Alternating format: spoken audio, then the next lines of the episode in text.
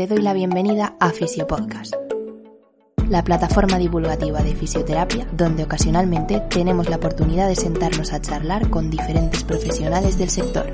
Muy buenas compañeros y compañeras. Mi nombre es Rubén Hernández y para mí, como siempre, es un auténtico placer estar en un episodio más de la Radio Fisiopodcast. En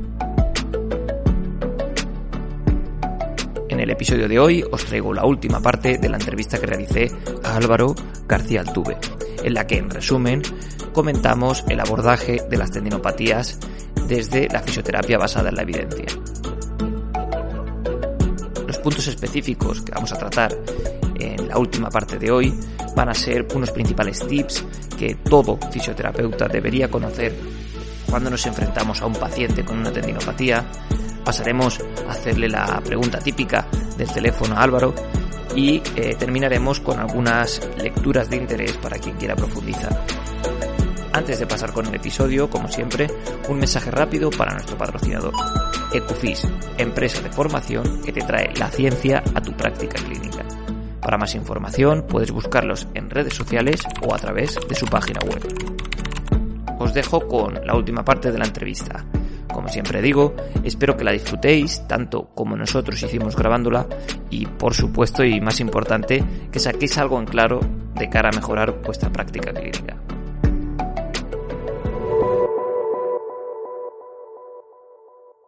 Vale, pues por ir, por ir rematando ya, ya la entrevista, tampoco quiero quitarte mucho, mucho tiempo.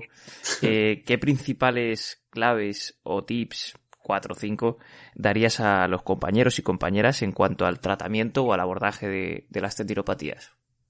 Que, digamos, ya basados en la evidencia y en tu propia experiencia con, con este tipo de patología.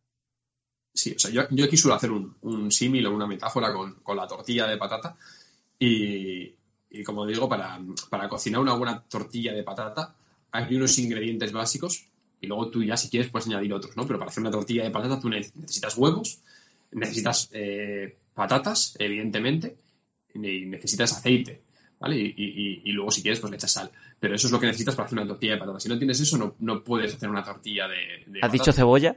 Ah, no sé si se ha dicho cebolla. Cebolla, perdón. Es que no... Joder, ah, vale, vale, vale.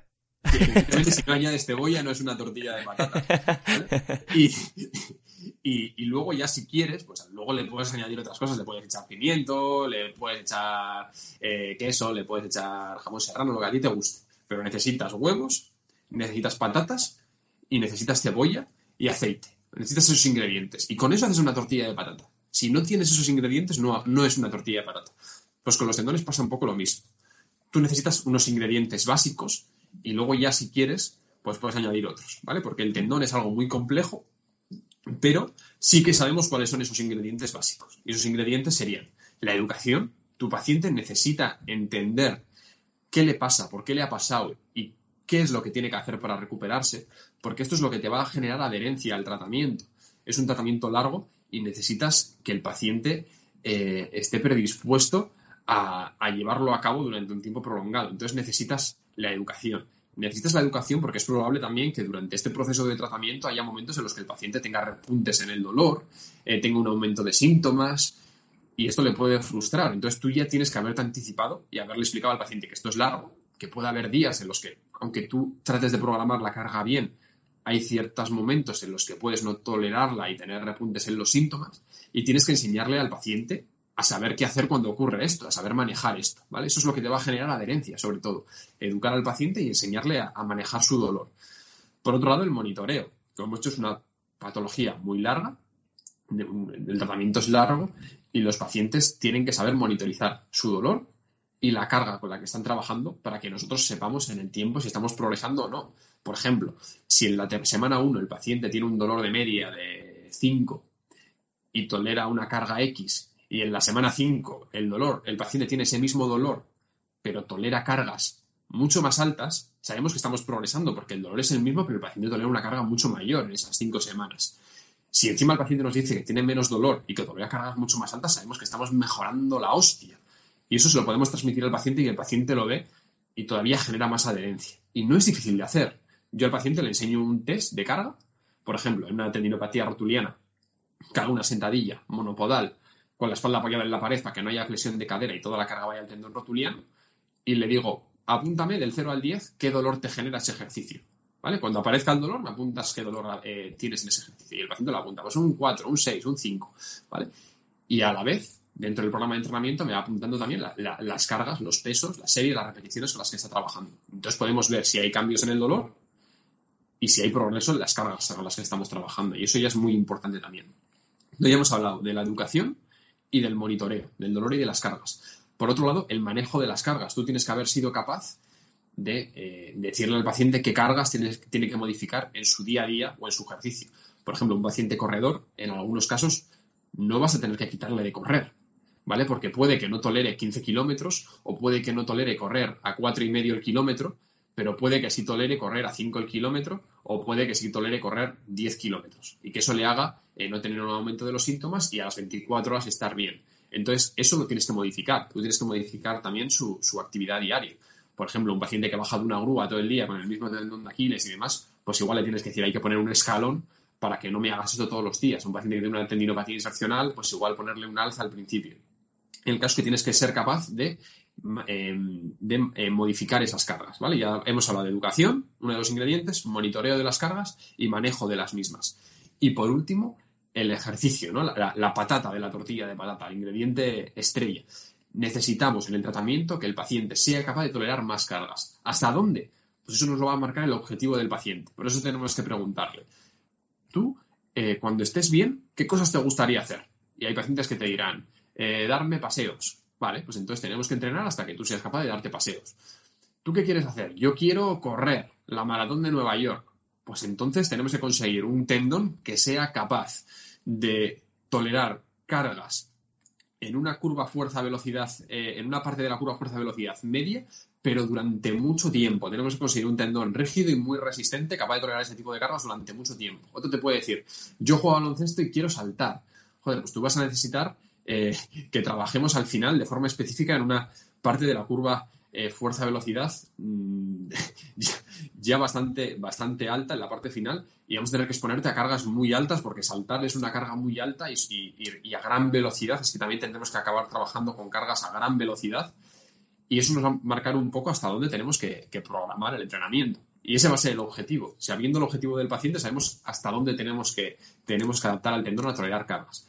Si nuestro paciente quiere saltar y nosotros solo hemos realizado trabajo isométrico y trabajo isotónico con cargas medias, probablemente el paciente no tenga ningún dolor en su día a día, ni cuando suba escaleras, ni cuando las bajes, ni cuando haga saltos bajitos, por ejemplo.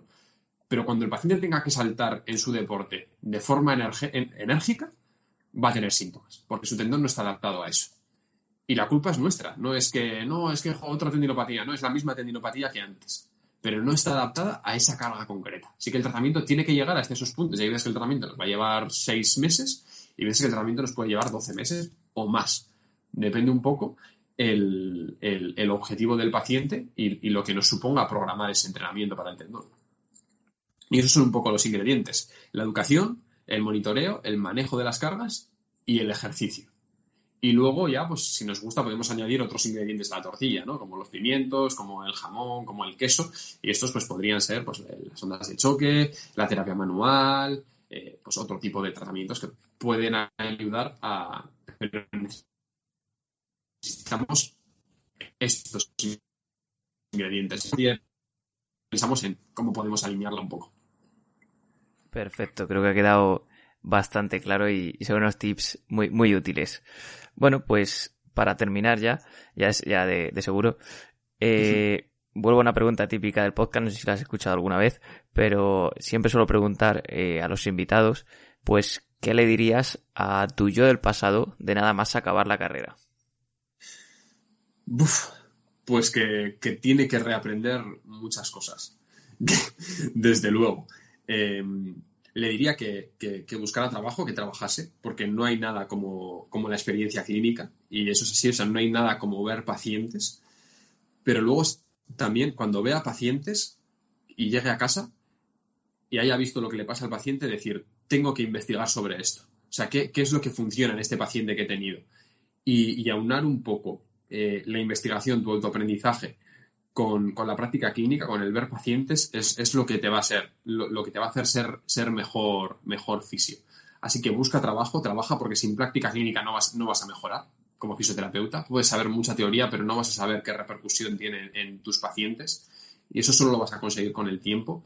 Pero también te digo que por muchos pacientes que veas y por mucho tiempo que lleves trabajando, si haces las cosas mal, la experiencia no vale para nada. La experiencia solo vale cuando veas muchos pacientes y hagas las cosas bien con ellos. En el caso de las tendinopatías, la experiencia va a valer cuando veas muchos pacientes con tendinopatía y hagas las cosas que tienes que hacer con esos pacientes. Porque si tú ves muchos pacientes y haces siempre lo mismo, no estás mejorando nada. Da igual la experiencia que tienes.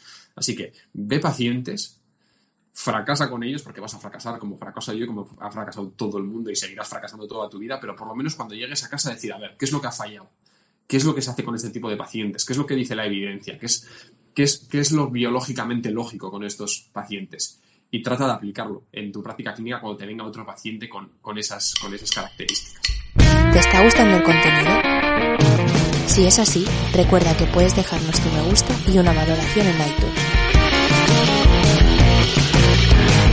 No te llevará más de dos minutos y ayudas a que Fisiopodcast, el podcast de la fisioterapia sin apellidos y conciencia, llegue a mucha más gente.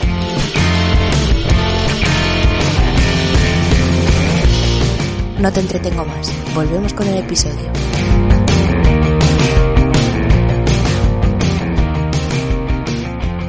Y sobre todo razón, o sea, dedica tiempo de la sesión a hacer un buen diagnóstico, porque no puedes tratar nada que no tengas bien diagnosticado. No vas a saber qué hacer, qué hacer con ello. A mí me viene todos los días gente a la consulta. Eh, no, pues me mandaron a fisioterapia porque no sabían lo que tenía y estuve haciendo 20 sesiones y, nada, estoy igual. ¿Y, qué te trataron en fisioterapia si no sabías lo que tenías? O sea, tenemos que entender que la fisioterapia no es un tratamiento ni es una técnica. La fisioterapia es una profesión. Y tú en la fisioterapia tendrás que aplicarlo, lo que, lo que necesites aplicar, pero necesitas saber diagnosticar bien. Entonces, dedica tiempo a diagnosticar, dedica tiempo a ver pacientes y dedica tiempo a investigar por tu cuenta. Y pone en duda muchas de las cosas que, te han dicho en la universidad, muchas, eh, muchos dogmas eh, rígidos, porque hay que ser flexible en esta profesión. Y, ser científico es eso. ser científico es que yo hace, hace cinco años o seis años hacía electrolisis cada vez que me venía un paciente con tendinopatía y ahora es rarísimo que te haga una electrolisis. Pues porque sé que la evidencia no lo respalda. Y eso es ser flexible, que a veces te dicen, no, es que los científicos sois muy dogmáticos, no sois flexibles, no os No, no, perdona. Ser científico es eso. Es que cuando te des cuenta de que algo no funciona, seas capaz de, aunque mira, he invertido tiempo, he invertido dinero en formarme en esto, pero no funciona y tengo que cambiarlo. Pues estar dispuesto a esto. Y esto, esto es difícil, ¿eh? esto es difícil cuando has gastado una pasta en curso, como te han dicho sesgo... cosa. Es difícil salir de tu zona de confort, pero tienes que estar dispuesto y, y eso es lo bonito de la, de la fisioterapia y es lo que te va a hacer que te guste tu trabajo y, vas a estar muchos años haciendo ese trabajo, así que es importante que te, te, guste. Y puede ser muy bonito si haces bien las cosas, pero si haces siempre lo mismo te vas a aburrir de la fisioterapia y de, cualquier trabajo. Entonces, eso, ve muchos pacientes, investiga qué hacer con ellos, intenta aplicar el tratamiento y, y sé crítico contigo mismo, porque muchos pacientes van a mejorar porque tienen que mejorar, no porque tú estés haciendo, no porque tú estés haciendo nada. Y muchos pacientes van a, van a empeorar porque tú has hecho mal las cosas. Entonces, hay que ser muy crítico con estas cosas y saber qué es, qué es lo que estás haciendo.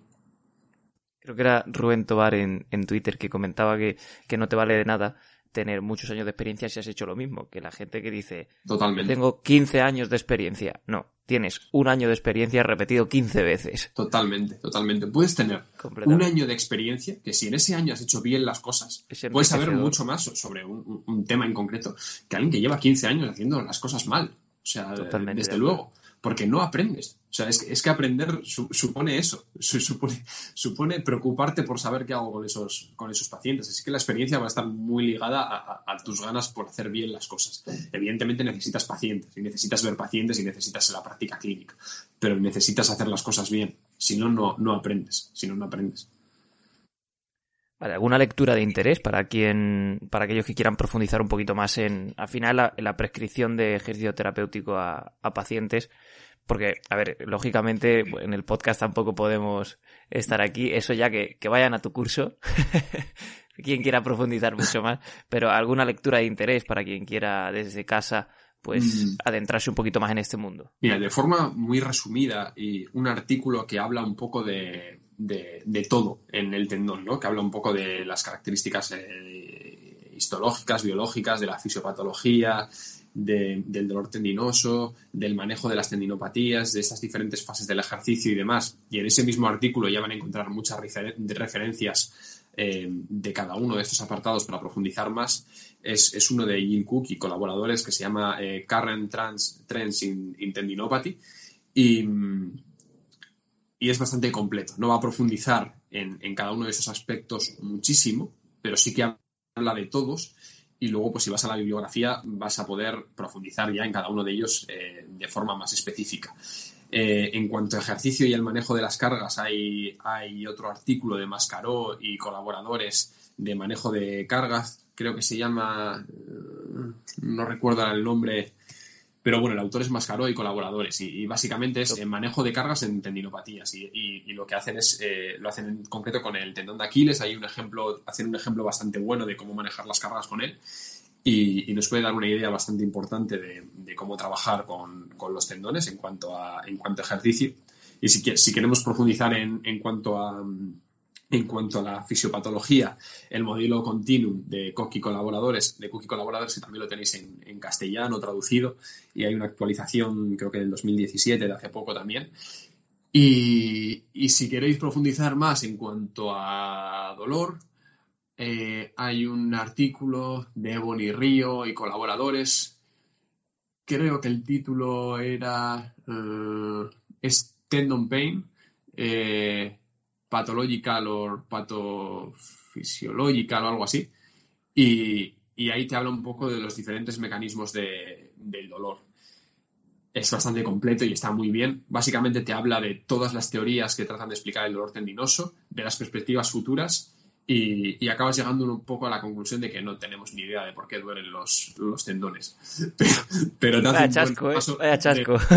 te, hace un buen repaso de todas las de todas las teorías existentes te deja caer que probablemente el, dolor tendinoso esté muy relacionado con una mala interpretación de las células tendinosas a, la carga a la que se les somete y, por lo tanto una, una, respuesta maladaptativa a esta carga, una mala forma de responder a ella.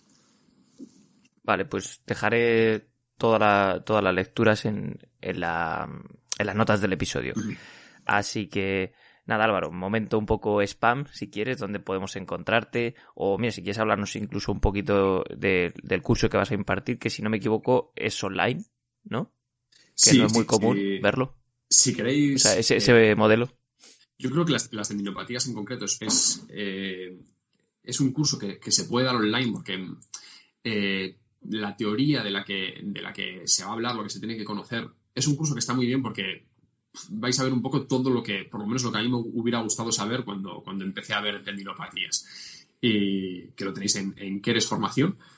Son un, son un montón de horas de curso, hay un montón de contenido. Vais a ver los testes de carga también, vais a ver propuestas de ejercicio, aunque luego el ejercicio lo vais a tener que adaptarlo un poco a vuestro paciente. O sea, yo en el curso de eh,